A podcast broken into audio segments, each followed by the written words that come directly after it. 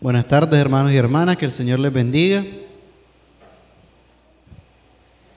Eh, vamos a estar meditando en esta mañana, pero vamos a hacer un breve cambio.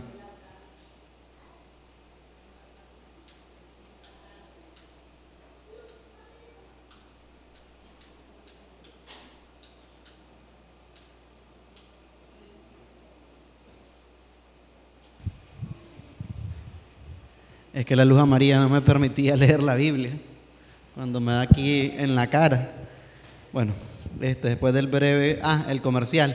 Eh, si eh, casualidad encuentran los anteojos de Mariana, por favor háganselos llegar a Hazel, ¿verdad? Porque no los encuentra.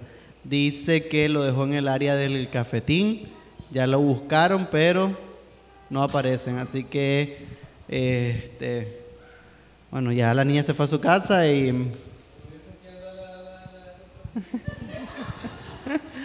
Entonces, bueno, eh, oremos para que el Señor tenga misericordia de los padres, llene de amor a los padres de Mariana y no le peguen tan duro por haber perdido los anteojos.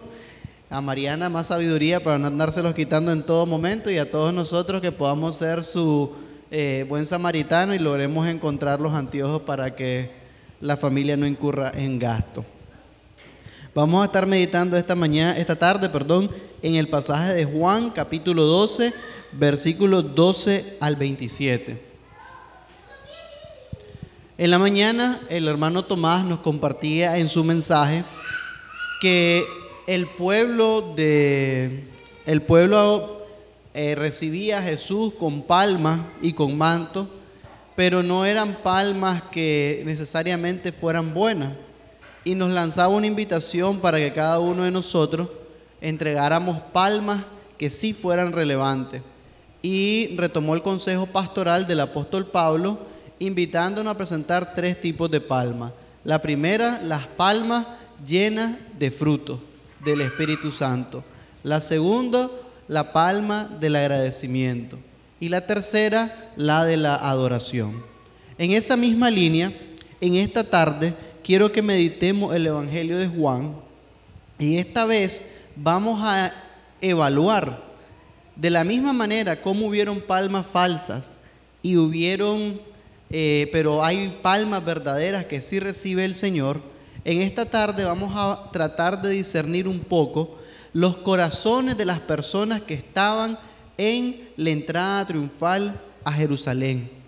Y luego vamos a poner nosotros a cuentas con el Señor y ver dónde está nuestro corazón, qué tipo de gente somos nosotros en este domingo de ramos.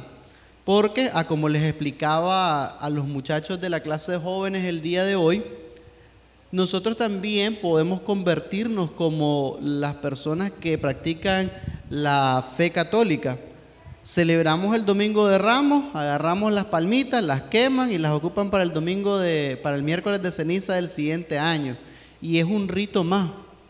Si nosotros solo venimos a la iglesia, y bueno, fue domingo de Ramos y el sermón del hermano Tomás, no, algunos tuvieron la bendición que les entró y les salió, tal vez algo quedó, pero algunas personas venimos a la iglesia y este, es triste decirlo, pero hay hermanos que se sube el predicador y no estoy hablando de las mamás, que es comprensible que quieren apoyar al predicador para que los niños no hagan bulla. O sea, mi, esposa tiene que salirse porque si no, Amelia va a dar el sermón y el pobre predicador aquí en el aire. Me refiero a personas adultas, conscientes o jóvenes, bautizados, que sube el predicador y salen por la puerta del o los lados y no escuchan la palabra del Señor. Entonces sí venimos a un domingo de ramos pero aunque no seamos católicos, el venir a la iglesia se ha convertido en nuestro ídolo. Es decir, yo voy a la iglesia, yo soy bueno y, puedo alabar al Señor, pero no venimos a ese encuentro, a esa confrontación con la palabra del Señor y a preguntarnos y cuestionarnos, porque la, la pregunta del hermano Tomás hoy en la mañana era bien dura. Eran sus palmas vacías, son sus palmas vacías como las que llegaron a decir al Hijo de Dios, sana esa euforia momentánea, o realmente son palmas de frutos de arrepentimiento, que tiene un nuevo modelo de vida, que es agradecido y que de esa gratitud nace la alabanza. Ese era el desafío que nos plantea el hermano Tomás. Porque para nosotros el revivir el domingo de ramos, el recordar la muerte y resurrección del Señor Jesús, debe ser una invitación a renovar nuestros votos de compromiso con Él, a acercarnos a Dios y enamorarnos más de Jesús, porque entendemos un poquito más el amor tan grande que nos tiene Él a nosotros. Vengamos entonces al pasaje de Juan y veamos los corazones de las distintas personas que estaban acá. Es un hecho que Jesús al entrar a Jerusalén, Él va entrando a su muerte. Eh, y lo vemos en Juan 12, 23, que dice, ha llegado la hora de que el Hijo del Hombre sea crucificado. Le contestó Jesús, sea glorificado, le contestó Jesús. Ciertamente les aseguro que si el grano de trigo cae en tierra y muere, se queda solo, pero si muere produce mucho fruto. El que, el que se apega a su vida la pierde. En cambio, el que aborrece su vida en este mundo la conserva para vida eterna. Jesús está entrando a Jerusalén con un corazón convencido de que Él va a obedecer a su Padre hasta la muerte de cruz. Pero también la Biblia nos muestra para que nosotros comprendamos más su amor, que Jesús, al igual que cada uno de nosotros, Jesús también en su parte humana tenía su momento de duda. Y lo vemos en el versículo 27 que dice, ahora todo mi ser está angustiado. Es decir, que la entrada de Jesús a Jerusalén él, en su humanidad, está angustiado porque sabe que se va a enfrentar a la muerte. Y dice, ¿y acaso voy a decir, Padre, sálvame de esta hora difícil? Si precisamente para afrontar esa hora difícil es que he venido. El corazón de Jesús es un corazón que entra a Jerusalén en obediencia. Ese es el corazón de Jesús en el Domingo de Ramos. Un corazón que desde, desde su ser hombre está lleno de, de angustia, pero desde su ser hombre, fortalecido en su relación con el Padre, Él dice, voy a cumplir ese mandato. Y el primer actor de Domingo de Ramos es Jesús y su ejemplo de obediencia. El segundo actor son el pueblo, que dicen en el verso 13, tomaron ramas de palma y salieron a recibirlo, gritando a voz en cuello, sana bendito el que viene en el nombre del Señor bendito el rey de Israel. Los segundos corazones son el pueblo. Un pueblo que quiere establecer un reino terrenal, añorando la grandeza político, social y militar alcanzados en los reinados de David y Salomón. Ya se hacían ellos que iban a ser nuevamente un Estado independiente. Pero ¿qué diferencia hay entre que lo gobernase Roma y lo gobernase eh, alguien de su mismo pueblo? Si Dios, desde el momento en que pidieron rey, les dijo claramente en 1 Samuel 1, 8, de partir del 11. ¿Qué hará un rey de Israel, por muy israelita que sea? Dice, Así hará el rey que reinará sobre vosotros. Tomará vuestros hijos y los pondrá en sus carros y en su gente de a caballo, para que corran delante de su carro. Y nombrará para sí jefes de miles y jefes de cincuentenas. Los pondrá a sí mismo para que hagan sus campos y cieguen sus mieses y que hagan sus armas de guerra y los pertrechos de sus carros. Tomará también a vuestras hijas para que sean sus perfumadoras, cocineras y amasadoras. Asimismo tomará la mejor de vuestra tierra, de vuestras viñas y de nuestros olivares, y los dará a sus siervos. Diezmará vuestro grano y vuestra viña para dar a sus oficiales y a sus siervos. Tomará vuestros siervos y vuestras siervas, vuestros mejores jóvenes y vuestros asnos, y con ellos hará su obra. Diezmará también vuestro rebaño y seréis sus siervos. Y clamaréis aquel día a causa de vuestro rey que os habéis elegido, mas Jehová no os responderá en aquel día. Pero el Jehová, pero el pueblo no quiso oír la voz de Samuel y dijo, no, sino que habrá rey para sobre nosotros para que seamos como las otras naciones. Es decir, desde la profecía de Samuel, los reyes de Israel iban a tomar y enviar jóvenes a la guerra. Iban a crear una burocracia estatal bastante pesada, porque jefes de 50 y jefes de miles, estamos hablando que por cada mil habitantes iban a haber 201 funcionarios públicos. O sea que estamos hablando que 800 personas iban a tener que tributar para mantener a 200 que iban a ser parte de esa función del Estado. Por aparte, iba a tomar a la hija para atender al rey. Y por aparte, además de que iba a tomar dinero para mantener toda esa cantidad de jefes, iba a tomar los mejores viñados y los mejores campos.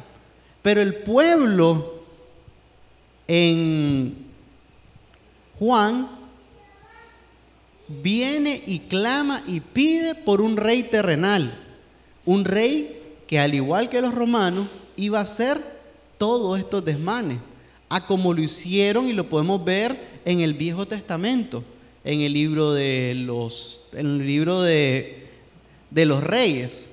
En ambos libros de los reyes podemos ver cómo estos reyes pusieron impuestos, guiaron al pueblo hacia la idolatría, robaron, se mataron entre ellos. Pero ellos salen y dicen, este hombre va a venir y establecer un reino. Osana, bendito el que viene en el nombre del Señor, bendito el Rey de Israel. Y cuando el Señor Jesús no hace este reino terrenal, ¿qué es lo que hace? Nos lo recordaba el hermano Tomás en la mañana. Este mismo pueblo que dice Osana, porque no cumplió las expectativas político-militares, eran los primeros que dijeron, crucifícale, danos a Barrabás, que sí era un, eh, un prisionero político de carácter violento del imperio romano, por sedición. Dice, danos a quien sí tiene la valentía de guiarnos y de ser violentos contra Roma. Y ese es el segundo corazón que está en el Domingo de Ramos, los corazones que quieren las riquezas o los poderes de este mundo. Entonces encontramos dos corazones. El primero, el de Jesús en obediencia. El segundo, el del pueblo que desea una, que desea una satisfacción terrenal. Los terceros actores son los fariseos, que lo vemos en el, a partir del verso 18 de Juan. Muchos de los que se habían enterado de la señal realizada por Jesús salían a su encuentro. Por eso, los fariseos comentaban entre sí, como pueden ver, así no vamos a lograr nada. Miren cómo le sigue todo el mundo. Y en la clase y en el texto de Lucas hay personas que se le acercan a Jesús y le dicen, los fariseos y los escribas, por favor pídele a tus discípulos que dejen de gritar estas cosas, ¿verdad? Osana, el hijo de David y todo lo demás. Y Jesús les dice, de cierto te digo que si ellos no gritaren, las piedras hablarían. Estos son los terceros corazones que encontramos aquí. Las personas que tienen intereses del status que todo quede igual a como estamos, porque no queremos que se afecten nuestros intereses. En el caso de los escribas y los fariseos, era su, el prestigio, era el pacto, llamémoslo, ¿verdad? El pacto con el que habían llegado con el imperio romano, en que ellos mantenían su, su control sobre el, su control religioso sobre el pueblo, mientras cedían el control político al imperio romano. Entonces el pueblo de Israel pagaba sus diezmos y ofrendas para sostener a los escribas y fariseos y por aparte pagaban diez, este, eh, impuestos al imperio romano. Entonces estaban este tercer set de corazones que eran los que querían defender sus intereses para que nada cambiara. No vaya a ser este Jesús de Nazaret, este profeta, escucha al pueblo y se subleve. Entonces van a venir los romanos y nos van a castigar. Por favor, cállense, que no lo oiga el centurión, que no lo oiga el gobernador, que están proclamando un rey en Israel. Y los cuartos y últimos corazones son los de los discípulos, que dice en el verso 14 al 16, Jesús encontró un burrito y se montó en él como dice la escritura. No temas, oh hija de Sión, mire que aquí viene tu rey montada sobre un burrito. Al principio, sus discípulos no entendieron lo que sucedía. Solo después de que Jesús fue glorificado, se dieron cuenta de que se había cumplido en él lo que de él ya estaba escrito. Y los cuartos corazones son los discípulos, que no entendían nada de lo que estaba pasando. Entra Jesús y ellos están perdidos, ¿verdad? Para aquellos que somos maestros, ese alumno que uno le explica una, dos, tres, cuatro veces y nada. Ahí me tocó una, en, un colegio que trabajaba era pequeño y me tocaba dar matemáticas de primero a, a tercer año. Y siempre me tocaba un alumno pues que realmente por mi misericordia y por las políticas del colegio es que pasaba de primero a segundo año. Pero uno tenía que ir explicándoles una y otra y otra vez y al tercer año, no, llegó un punto en tercer año que yo le decía a uno de mis alumnos, a los que necesitan, ¿quieres ganarte un punto extra? Sí, anda a explicarle a fulano. Ya, o sea, ya no. A mí lo que me sorprende de Jesús es que nunca se dio por vencido con estos doce, pero están esos corazones, los corazones que no entienden lo que está pasando. Y la Biblia es tan clara en mostrarnos cómo somos los seres humanos. Y esa es la reflexión a la que vamos a llegar cada uno de nosotros. Porque, ¿cuántos de nosotros podemos estar acá en la iglesia, podemos oír de la palabra, pero no entendemos lo que Dios quiere para cada uno de nosotros? ¿Cuántos de nosotros hemos escuchado de que Dios cambia vida y somos un corazón duro? que no estamos dispuestos a dejar que Él cambie la nuestra y perdonemos a quienes nos hayan ofendido. Perdonemos nuestra, las debilidades y los errores del pasado. ¿Cuántos de los que estamos acá hemos creado conflictos entre nuestro hermano y nuestra hermana? Entre nuestras amistades. Y puede más ese rencor que la capacidad de perdonar. Y ese es el, esa es la invitación que nos hace la palabra del Señor. ¿Cómo está tu corazón hoy. Estamos como los discípulos, que no, no entendemos de qué manera eh, el Evangelio nos, nos puede transformar. Y sí hay de esos miembros en esta iglesia, porque hoy en mi clase me tocó escucharle una reflexión y le dice una de las jovencitas a otro, si vos querés saber cómo cambiar tu vida, lee la Biblia. Y la respuesta de un miembro de nuestra iglesia fue, yo la leo pero no me dice qué, hacer. O sea, en esos momentos uno como maestro dice, bueno, Señor, te lo encomiendo porque eh, si me lo dejas solo a mí vamos a tener serios problemas. Pero sí, esa fue la respuesta. Leo la Biblia y no me dice cómo cambiar mi vida. ¿Y cómo lees la Biblia? Pero hay de eso en, la, en esta comunidad de fe. Y tenemos que trabajar porque al igual que estuvieron los discípulos de Jesús perdidos hasta en el momento que Jesús fue crucificado y resucitó al tercer día, entendieron las profecías, nuestra esperanza debe ser que todos los que estamos aquí con ese corazón perdido, hay un evento en nuestra vida espiritual que nos ayude a entender el poder transformador que tiene la palabra de Dios, que tiene el Evangelio. ¿Cuántos de los que estamos acá somos de esos que nuestro corazón está perdido? ¿Cuántos de nosotros podemos estar como los escribas y fariseos, aferrados al prestigio, al poder religioso que podamos tener?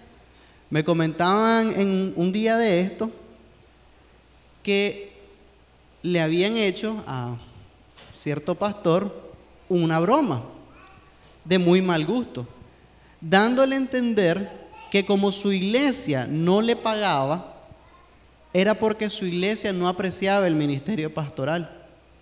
Es decir, que las iglesias que más pagan son las que más aprecian el ministerio pastoral. Entonces, mi llamado es por servicio o por servicio.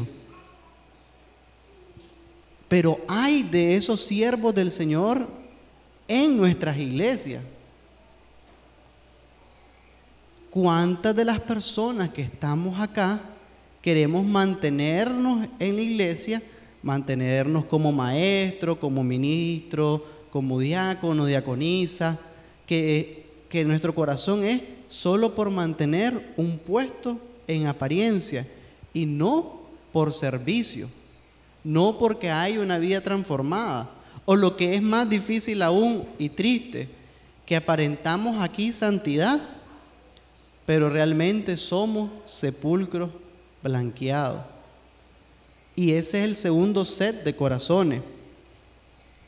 Y el tercero son aquellos, ¿verdad? Que venimos al Señor, como Él mismo lo dijo, porque nos da de comer aquellos que nuestra relación está basada solo en los milagros, en las necesidades que el Señor nos va solventando. Hay un canto que a mí me gusta mucho. Es, el cantante se llama Abel Zavala, dice, no hace falta otro milagro, porque él, él dice, no hace falta otro milagro para en ti poder creer, tan solo el milagro de volver a nacer. Ese es el único milagro que nos debe sostener pero habemos personas que necesitamos y nuestra vida y nuestro crecimiento espiritual se basa en cuántos milagros el Señor ha sostenido. Y a veces queremos la respuesta en nuestro tiempo. Todos acá, desde la crisis del país, hemos sido afectados económicamente muy grandemente y tal vez nos ha tomado, por lo menos en, nuestra, en el caso de mi núcleo familiar, un año, porque estamos en abril, un año para que por primera vez, aquí en confianza, Hailing y yo nos sobraran unos centavos después de la quincena para andar en la cartera. Porque la realidad era en que terminábamos mes a mes y más bien teníamos que andar buscando cómo sacar extras para poder solventar los gastos de la casa. Pero Dios no nos desamparó en un año. Pero no fue que Dios mágicamente nos multiplicó. Tuvimos el apoyo de nuestra familia, de nuestros seres queridos. Tuvimos la perseverancia. Nos abrió puertas. Y esas puertas eran fueron lentas. Porque hasta ahora estamos medio cosechando esos frutos. Pero Dios no desampara. Pero si la fe de nosotros hubiera estado cimentado únicamente en que Dios nos resuelva el asunto ya.